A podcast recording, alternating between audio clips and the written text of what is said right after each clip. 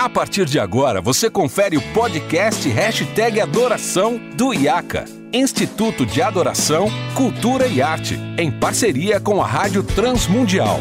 Apresentação, Renato Marinoni.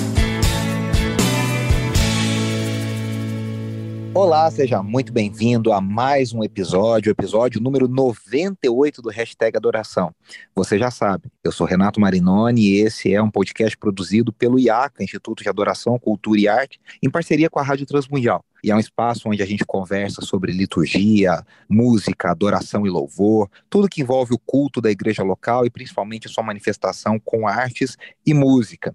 E nós temos feito uma série que se chama O que a igreja deve cantar e a cada semana eu recebo convidados muito especiais para a gente dar respostas a essa pergunta e tentar conversar um pouco sobre isso, sobre temas importantes que devem fazer parte do conteúdo daquilo que a gente canta, daquilo que a gente ora, daquilo que a gente ensina como igreja local. E hoje eu tenho a alegria de receber uh, um convidado muito especial, ele que é apresentador e produtor aqui da casa também, pastor na Igreja Batista Água Viva, Iba Viva, em Vinhedo, teólogo e professor, doutor em teologia, Israel Mazakorati. Israel, um grande privilégio meu receber você aqui, viu? Obrigado.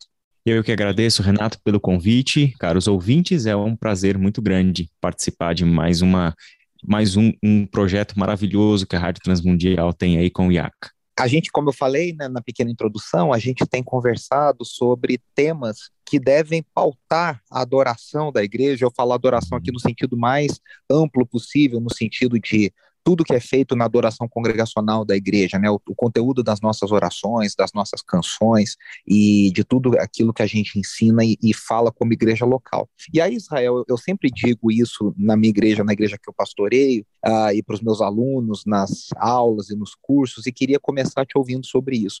A gente vive um tempo, vamos dizer assim, politicamente correto, a gente vem dentro da igreja geral, na igreja desde os Estados Unidos, na Europa, no Brasil, de movimentos que tentam uh, dialogar mais com a cultura, e me parece que a gente deixou de falar um pouco sobre pecado, né?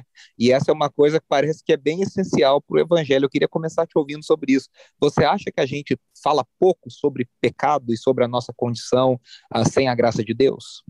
Ah, com certeza, Renato. Eu acho que esse é um dos, dos grandes problemas da nossa atualidade de, e de práticas eclesiásticas, é, é a, a ausência de uma fala bíblica e realista com relação a, ao pecado. Você sabe que a gente tem participado de um grupo de discussões sobre questões relacionadas à sexualidade principalmente por questões de identidade de gênero, de homossexualidade e assim por diante. Então, esse grupo discute é, o tratamento pastoral sobre isso. Não é nem debate teológico ou qualquer coisa do tipo, mas o tratamento pastoral desse assunto.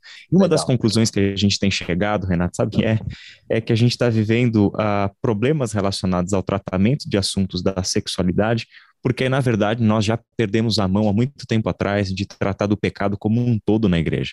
Né? Parece que a gente foi, de alguma forma, que a gente não tem como precisar agora historicamente a origem disso, mas é como se a gente fosse selecionando alguns pecados, que porque estes são os mais aparentes, são os mais perigosos e, e vamos dizer assim, vergonhosos e tal, e a gente foi, foi deixando de lado outros tipos de pecados que estão presentes na, nas igrejas, entre os membros da igreja, entre lideranças da igreja, e parece que a gente perdeu de vista que isso é igualmente pecado. Então a gente tem tratamentos injustos né, em relação a, a, a pecados das pessoas na, na, comunidade, e a gente tem entendido que esta é uma, uma, uma necessidade, traz para nós uma necessidade de retorno ao conceito bíblico de pecado e ao conceito igualmente bíblico de tratamento pastoral sobre esse assunto. Falar sobre o tema é urgente, Renato.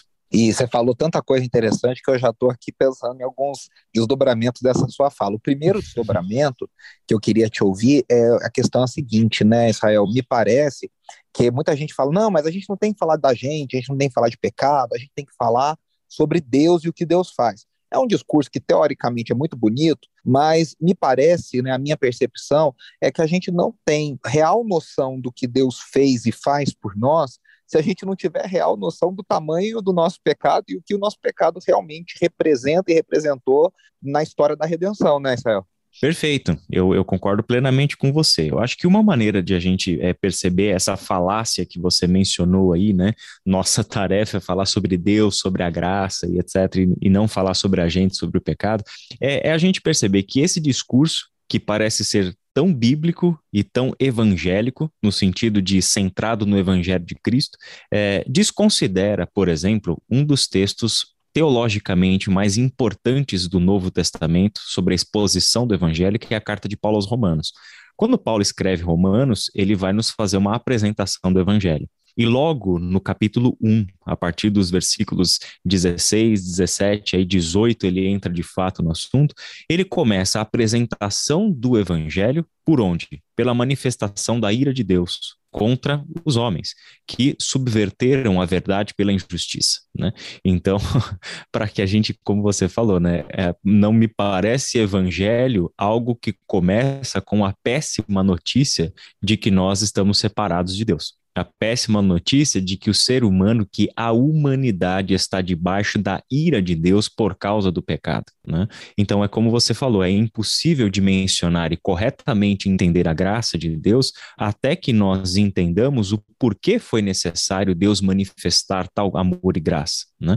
Então, essa dimensão do pecado nos acompanha ao longo da vida, porque a mesma graça que nos salva é a mesma graça que permanece atuando nossa vida no processo que nós chamamos de santificação.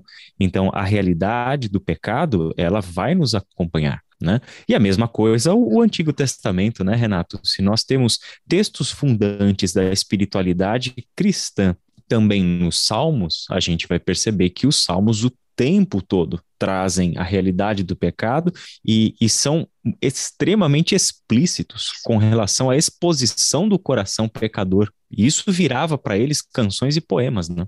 Isso é muito legal, assim, eu vou até compartilhar com os ouvintes, né? Eu tô, hoje eu estava aqui antes da gravação, estudando para o meu sermão de domingo, e nós estamos fazendo uma série sobre avivamento, baseado num livro lançado pela editora Ezion, lá da Presteriana de Pinheiros, uh, de um autor chamado Raymond Ortland Jr.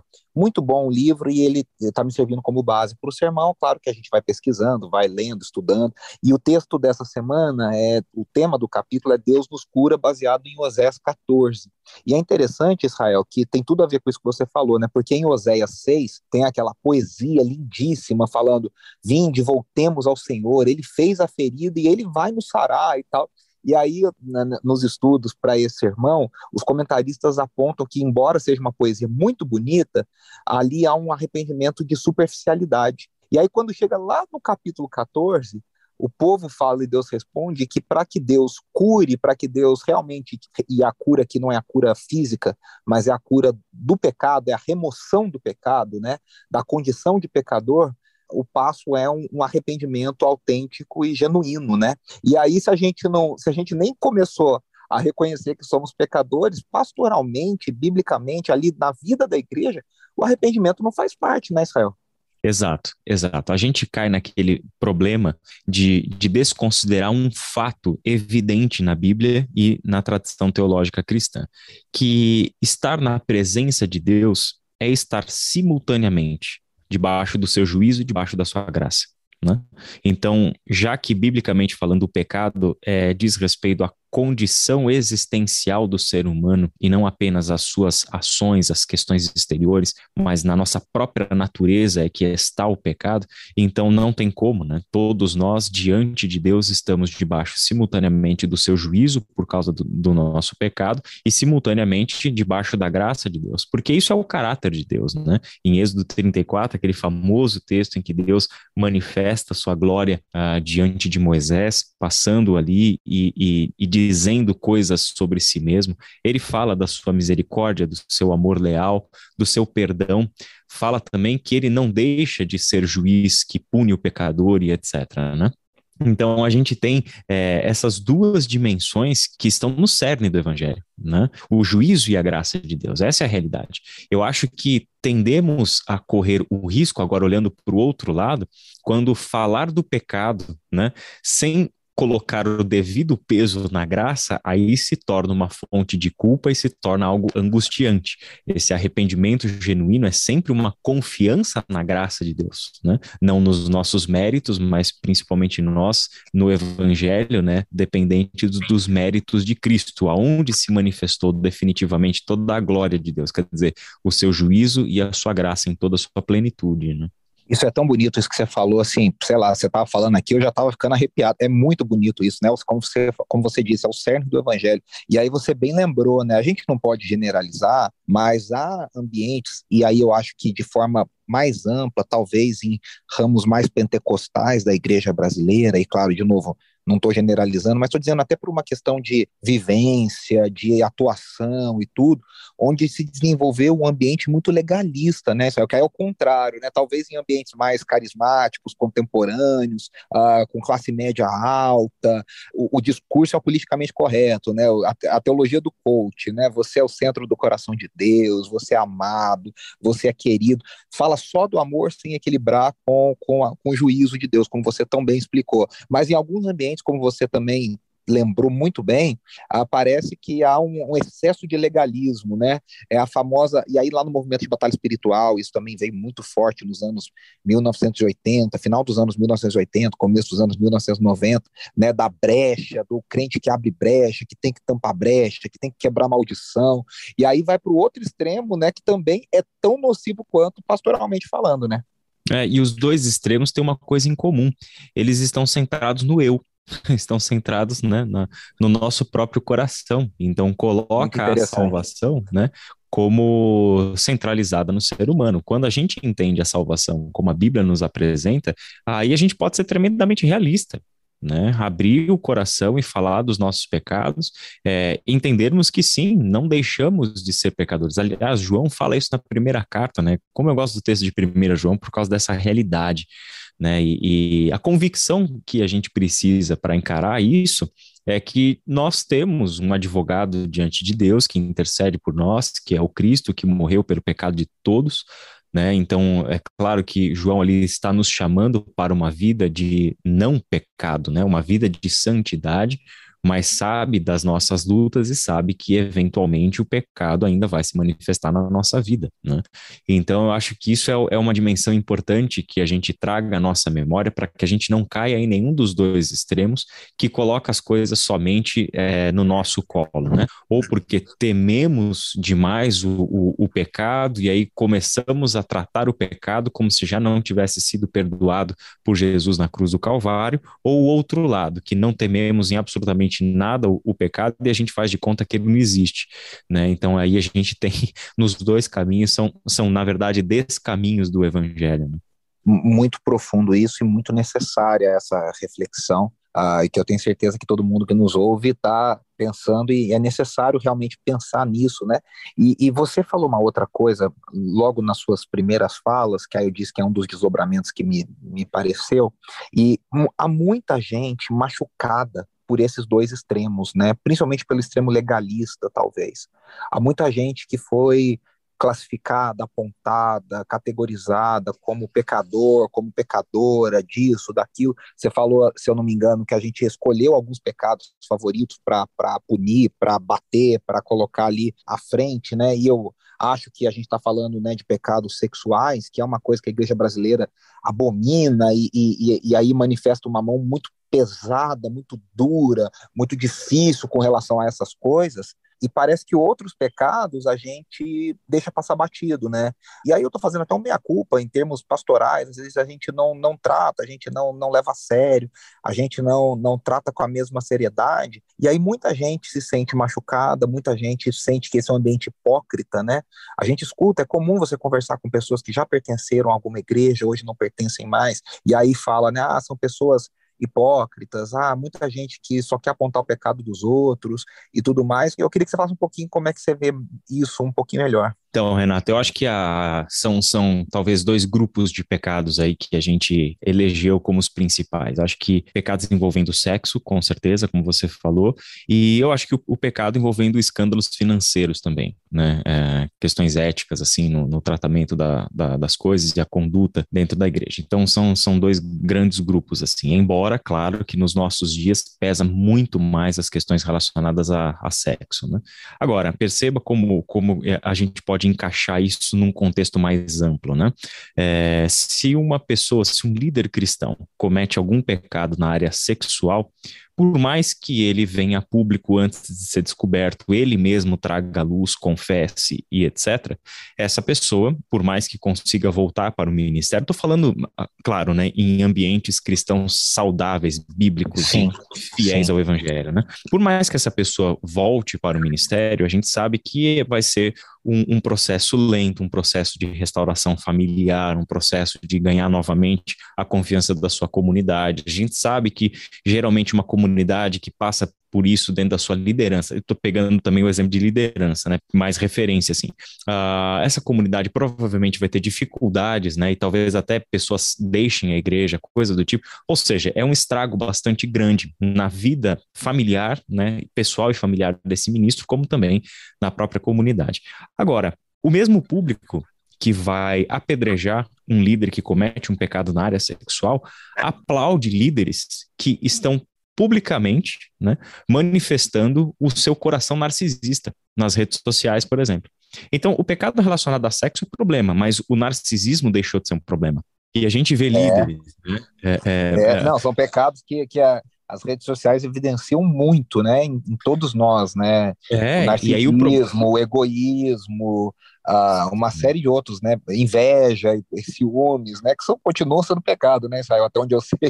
Não deixam de ser pecados, é claro. E eu, eu acho que são pecados assim graves no nosso contexto porque são silenciosos e já estão deixando de estar na coluna de pecado e já estão entrando na coluna de virtude, né? Então, quanto mais autorreferência, autopropaganda e etc, esse líder faz, mais seguidores ele tem e automaticamente mais relevante o seu ministério se torna, né? É uma bola de neve. É a gente não ter aprendido nada com as tentações de Jesus lá em Mateus 4 de 1 a 11. Era exatamente em áreas semelhantes a essas, né? Outros casos, por exemplo, a gente ter, é, vamos pensar agora no tratamento pastoral, né? Situações relacionadas aí à sexualidade, como, por exemplo, jovem que praticou sexo antes do casamento, pessoas, por exemplo, relacionadas a, a, a pecados a, em outras áreas da sexualidade, como a, homossexualidade ou qualquer outra coisa assim que na tradição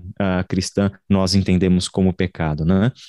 só que tudo bem nas nossas igrejas a gente ter pessoas que condenam esses pecados, mas quando você atende essa pessoa no seu tratamento pastoral, você vai ver que essa pessoa uh, vive pelo dinheiro, o Deus dela é o dinheiro. Né? Uhum. Então, uh, e aí tudo bem, aí não tem problema, né? Ou é. casos, por exemplo, né, de relações quebradas entre famílias por conta de, de ideologias, por conta de, de, de, questões políticas ideológicas, né? Você vê a relações idolatria familiares... política, né?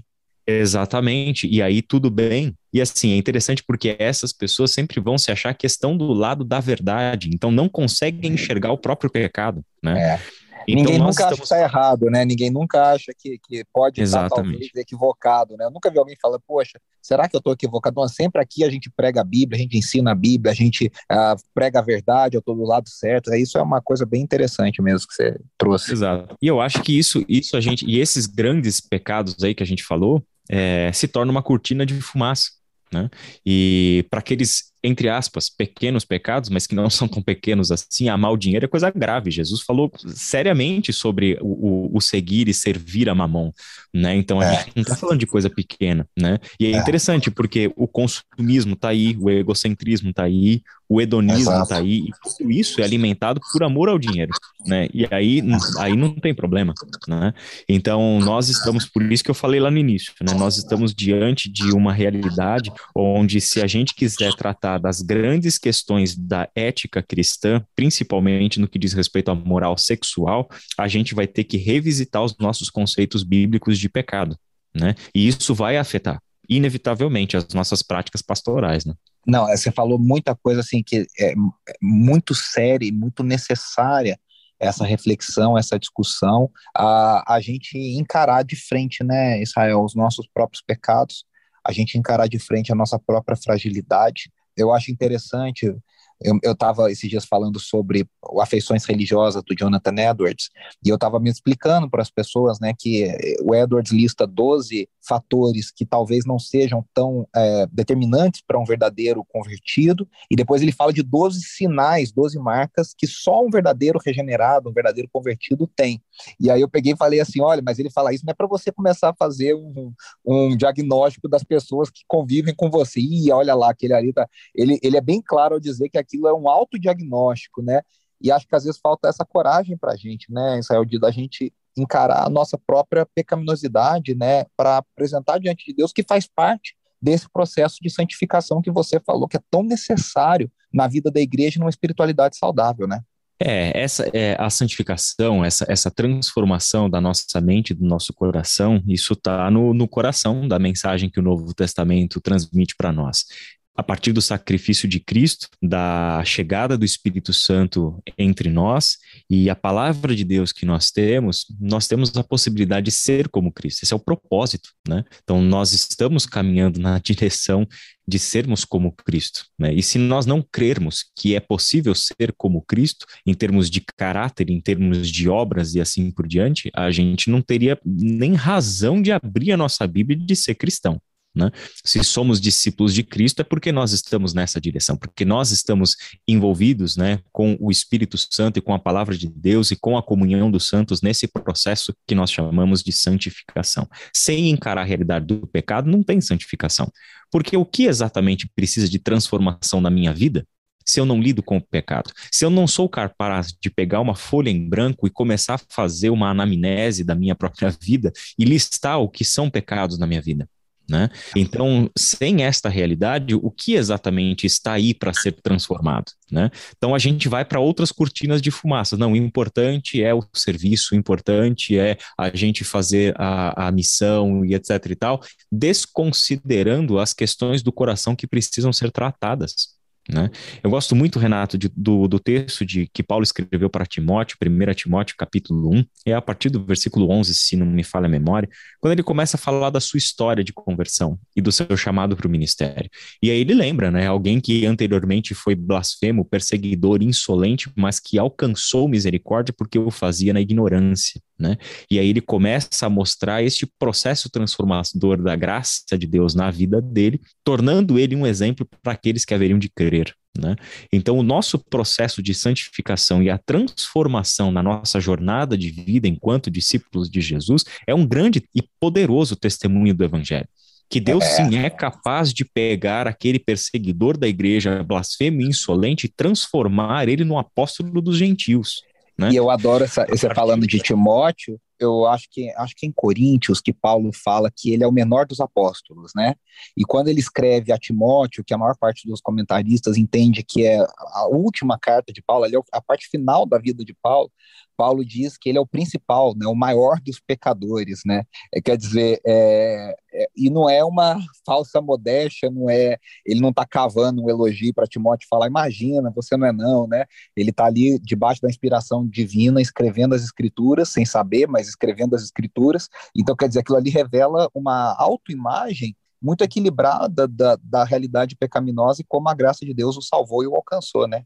Perfeito, perfeito. Eu acho que é, ali é um Paulo ah, completamente desnudado, né? Um Paulo que não tem nenhum tipo de vergonha de, de rasgar o coração e, e trazer à luz quem ele é. Porque ele sabe que trazer à luz o seu pecado não é porque ele está curtindo culpa ou arrancando aplausos pela sua santidade ou modéstia ou humildade. Na verdade, trazer à tona a realidade do nosso pecado nada mais é do que reconhecer a graça de Deus. Então, o pecado tem que nos levar para o caminho do arrependimento e transformação, e não da culpa. Se nós lidamos corretamente com o pecado, aí a gente vai ter coisas maravilhosas acontecendo na nossa vida.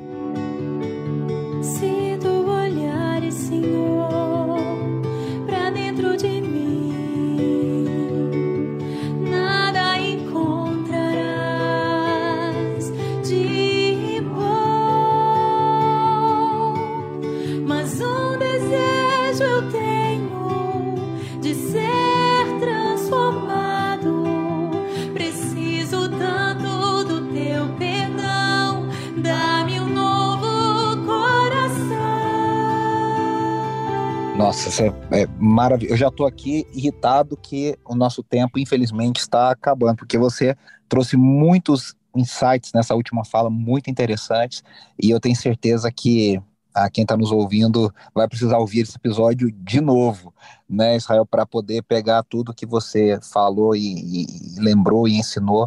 Eu quero te agradecer imensamente, assim, obrigado mesmo, é uma imensa alegria poder bater esse papo com você. Espero que seja o primeiro de muitos, que a gente tenha outras oportunidades, viu, Israel? Obrigadão mesmo. Eu que agradeço, Renato. Gostei demais de, de conversar com você, bater esse papo. Obrigado por trazer à tona em um assunto tão importante e abrir esse espaço para essa discussão. E também, como você, espero estar aqui outras vezes. Vai ser um prazer. É isso aí. Eu quero agradecer ao Israel e agradecer a todos vocês que nos ouvem. Lembrando sempre, se você nos ajuda compartilhando esse link, compartilhando esse episódio, essa mensagem consegue chegar a mais pessoas. Todos esses episódios do hashtag Adoração e todo o conteúdo produzido pela Rádio Transmundial, inclusive um conteúdo sempre maravilhoso que o Israel tem feito já há muitos anos com a rádio, você encontra lá em transmundial.org.br todas as plataformas através dos perfis da, da Rádio Transmundial. Eu volto na semana que vem com mais um convidado e mais um tema muito especial para a gente continuar esse debate. Um grande abraço e até lá. Preciso ser mais